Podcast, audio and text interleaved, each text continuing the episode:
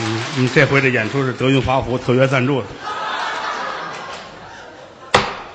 马瘦毛长，蹄子肥，儿子偷爹不算贼。瞎大爷娶个瞎的奶奶，老两口过了多半辈儿，谁也没看见谁。嗯，这就说一个的，这我说太多人笑话。嗯，刚才是张德武、刘源啊，这俩人这是杂学唱啊。张德武提这个名字，可能有人比较耳生一些。您往前想，妓院里那些名人字画。就是他画的，别的地儿不要，就都那地儿收他的画。人说风格合适，文人文人骚客，你知道多骚了他。张文顺先生的亲传弟子啊，然后之前人家是做画家的啊，写字画画都非常好，酷爱这个这么多年，到最后终于如愿以偿，拜了张文顺先生。然后一个月之后，张先生去世。现在公安局调查这事我都不说，大伙儿也别说啊，让他们两人下去休息休息啊。咱们接着说咱们这个《济公传》，是方才讲到了余杭县县衙之外，罗汉爷支棱耳朵一听，听里边要打人，这儿赶紧吹了口气做法。那么说里边要打的是不是于文丽呢？对，怎么回事呢？咱们得往回倒这么几句了。那一天清晨，于文丽有打城隍山下来，哎呀，去哪儿呢？身上多少还有点零钱，溜溜达达到了河边儿正巧呢有船要奔余杭而去，他没有地方投奔，啊，得了。走哪儿算哪儿吧，就上了船跟人家走，来在了余杭码头这儿下了船，给完了船钱，又找地儿吃了口东西，身上这钱就花干净了。往这儿一站，自个儿也傻了，一时的冲动，我这算哪一道啊？上无有片瓦遮身，下无有立锥之地，举目无亲，身无分文。我找谁去？我我怎么办呢？站在这儿啊，想过来又想过去，心说我错了，而且来说对不起媳妇儿啊！你说他这一醒了之后，一瞧见我没有，他得哭成什么样可是再想回去也回不去了，怎么呢？没有钱了，我怎么办呢？急得直撞头啊！干脆我扎河里死了得了。啊，有心要自杀，顺着河边往前走。实话实说，啊，人都净说这个，我不活了，我死去。说容易，真做出来不易啊！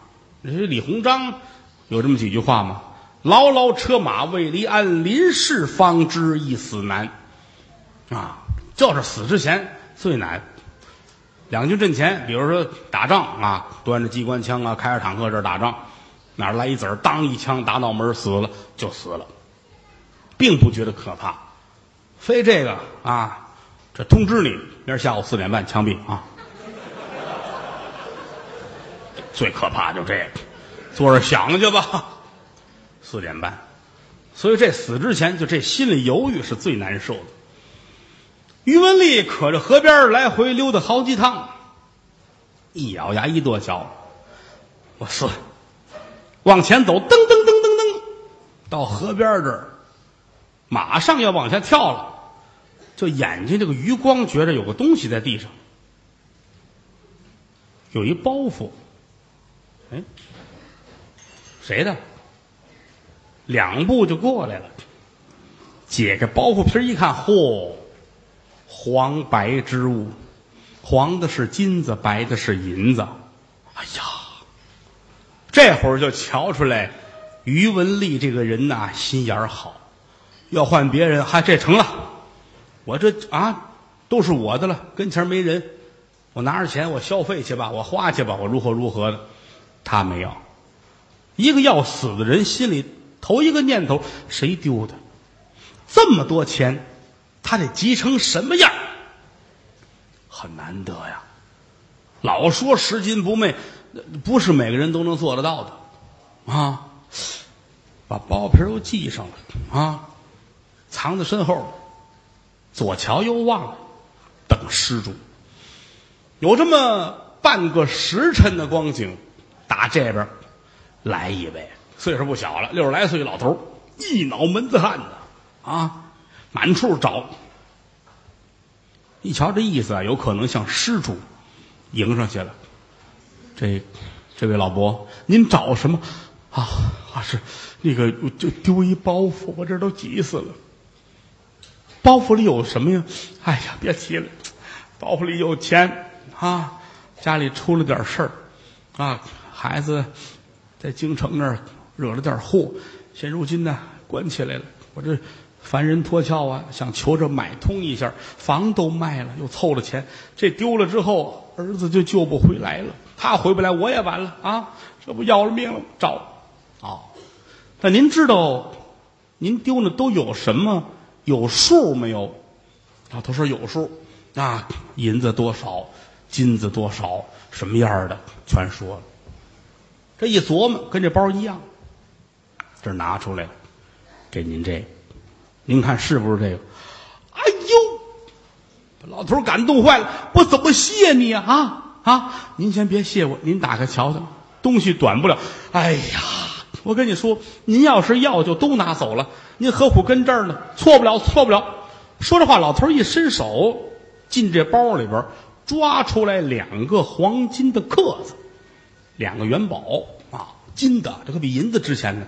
拿过来了，我我不敢说都谢您，但这是我的个心意。啊，都给您，家里事儿就耽误了啊！这是我一点心意，我谢谢您啊！您拿着这，不不，我不能要，咱别打过了，我也没时间了。说着话，把这金子塞在了于文丽的手里边。老头一转身，扭头走了啊！自己站在这儿，拿着两锭黄金。于文丽说：“这你瞧，啊，这不是飞来凤吗？哪儿说理去啊？哎呀！”顷刻之间，我有了钱了。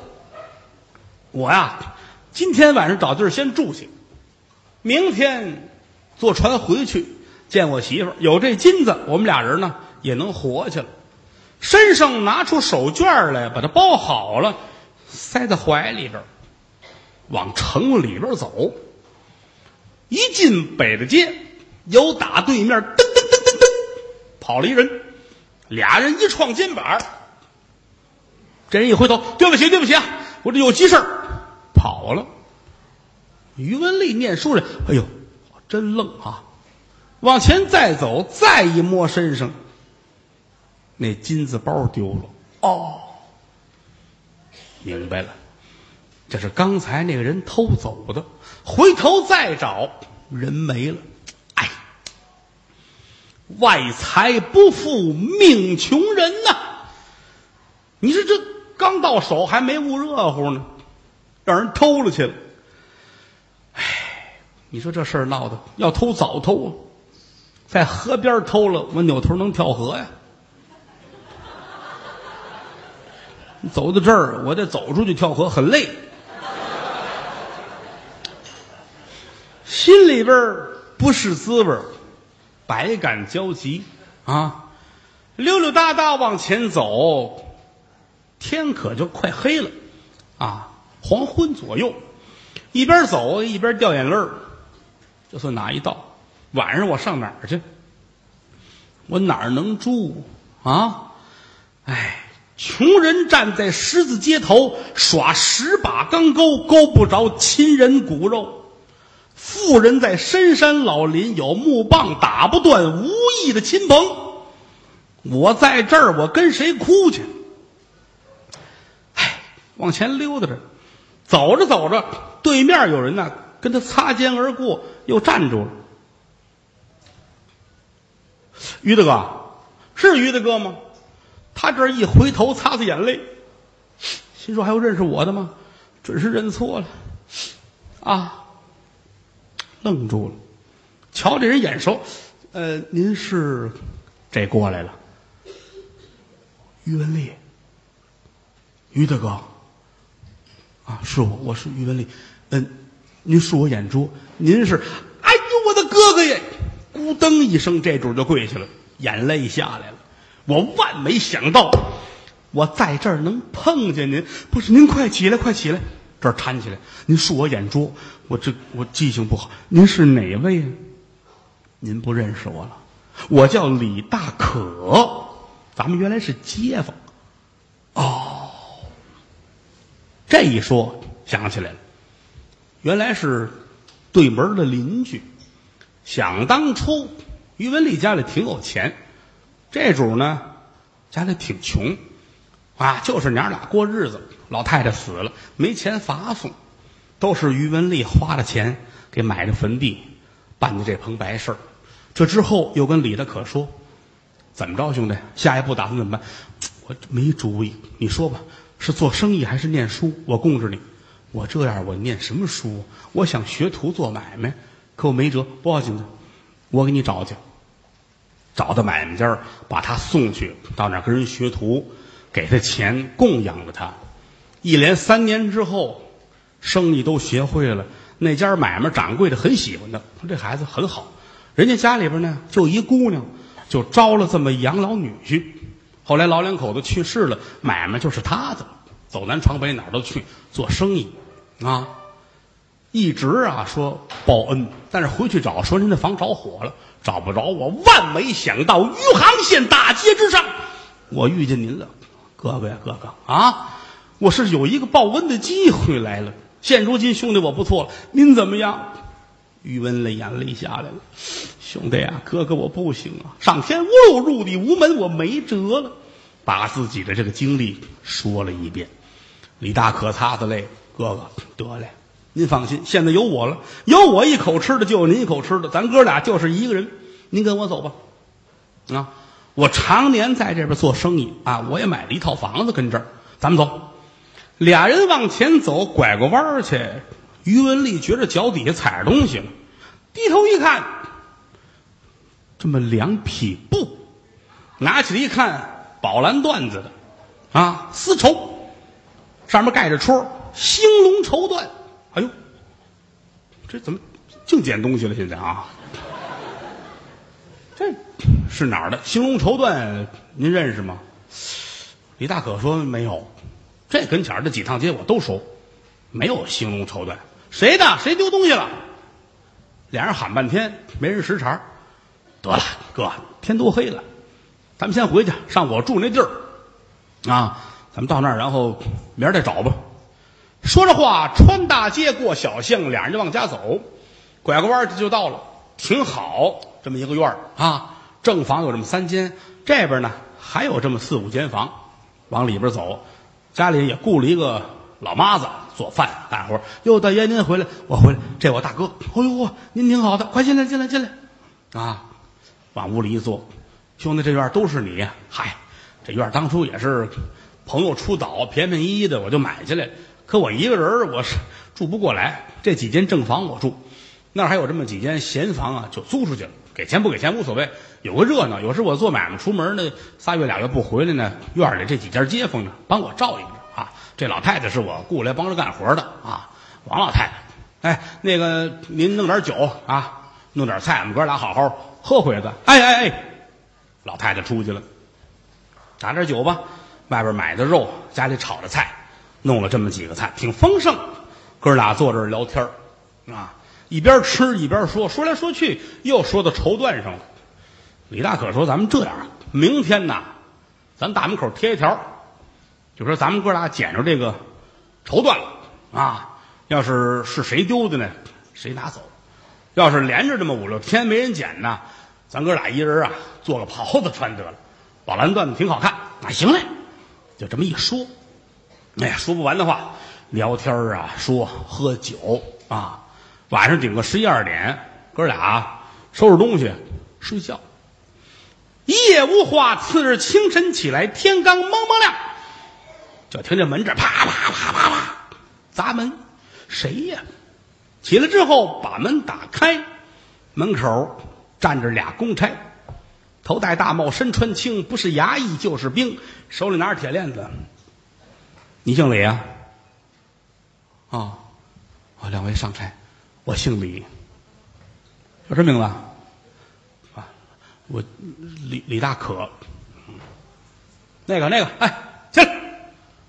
这不是怎么回事啊？于文丽起来，啊，两位头，叫什么名字？于文丽。嗯，你们这儿有两匹绸缎呢？啊，是是，这个我们俩昨天这这这别废话，哗楞嘎嘣把链子锁上了，啊，俩人都锁上。哎，头儿，这什么意思？不知道。衙门口见，咱们打官司。拽起来往外就走，哗楞哗楞哗楞，打这儿出来，赶奔余杭县。来到这儿，有人往里边通禀：余杭县县太爷姓武，叫武文奎。来了吗？来了，来呀！帮点升堂，梆梆梆梆梆梆梆，咚咚咚，鼓，三通鼓响，快状造三班衙役排班肃列，余杭县转屏风入座来呀！带人犯，说了一声“带人犯”，由打底推推搡搡，把这哥俩弄上来了。来到这儿，班头说：“大人，人犯有刑，松刑。”说一声“松刑”，先把锁链在这儿摘了。有人过来，照着俩人的腿窝一抬脚，抬，俩人咕噔就跪那儿了，吓傻了。老百姓见官没有不怯，啊，大老爷，大老爷，嗯，叫什么名字？啊，回大人，我叫李大可啊，你呢？哎，我叫于文丽。嗯，你二人手中有两匹绸缎是吗？啊，是，听这个知道没什么事儿。就我们昨儿捡了两匹绸缎，把这个事情一五一十全说了。老一听，一拍桌子，噌！前不久孙家店兴隆绸缎庄荷叶之间一刀连伤三命。抢去绫罗断匹无数，你二人莫非与此案有关吗？俩人一听傻了，坏了，啊！说这个人家那儿啊，这兴隆绸缎庄晚上闹贼，明火之仗，拿刀杀了人，三条人命。这个我跟您说呀，我们这这可是真不知道，大老爷，天地良心啊！我们我们不知道这事儿，既然不知道，我来问你，绸缎怎么在你二人手中？哎呀！青天大老爷，这个这这这这这土匪们抢完了，走走到哪儿掉了也未可知，啊！那这他们可能掉的，我们无意中捡起来了。大老爷，您不能冤枉我们呐！我问您这个，您说我们是杀人了、抢劫了，何人作证？嗯，来呀，带宋德，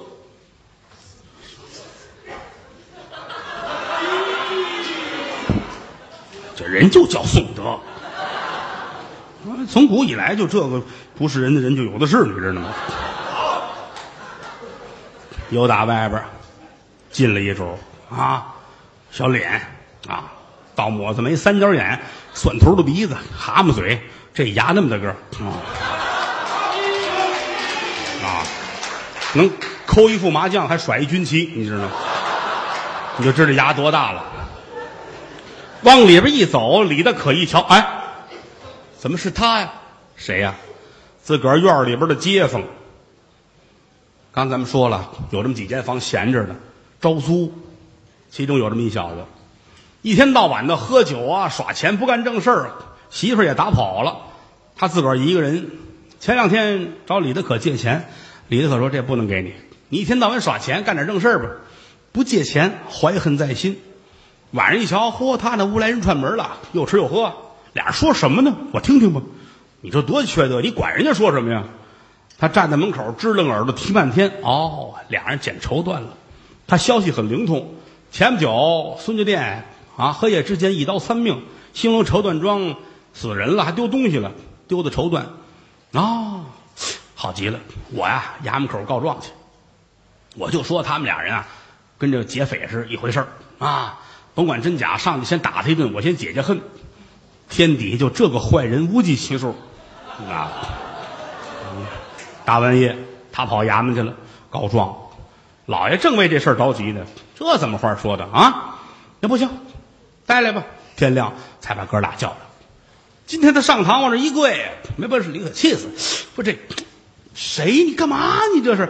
哎，大老爷啊，我那跟您说，我瞧真真的啊，我听俩人跟屋商量，说他们俩人怎么杀的人啊，怎么抢的东西。老爷您明断啊，你说的是真的吗？哎呀，大老爷，句句是真啊，都都是真的啊。花工，这是花工啊。回过头来问这两个人有招无招，俩人都冤死了。老爷问没有什么招的，好，抄手问是两个人不招，左右的将他们与我夹起来，夹棍，真上夹棍，哥俩够瞧的啊！这么憨，这么长木头，两根算一套啊，搁在地上，让人跪在里边，夹棍上好了磕碰，这外边呢还有两根撬棍，这说一使劲，咔嚓一下子啊，这么粗的棍子，咔嚓一夹夹腿，谁也受不了。到这会儿功夫。罗汉爷到了，啊，站在衙门口往里边吹气，留命啊！这阴天大老爷，老爷愣了，嗯，晴天大老爷怎么阴天了？到我这儿，这一愣神的功夫，整个大堂上黑烟弥漫，呜，谁也不敢动。这怎么会？猪八戒来了？是怎么着？是？十来分钟，烟雾下去了。老爷这桌子上多了张纸，写俩字儿“冤枉”。大人心里一惊：“哎呀，莫非此案另有情由吗？”我先别打，不要莽撞。来呀，将人犯定州收监。老爷就算明白，把人犯先带下去，自己退堂，回去琢磨这事儿是怎么回事儿。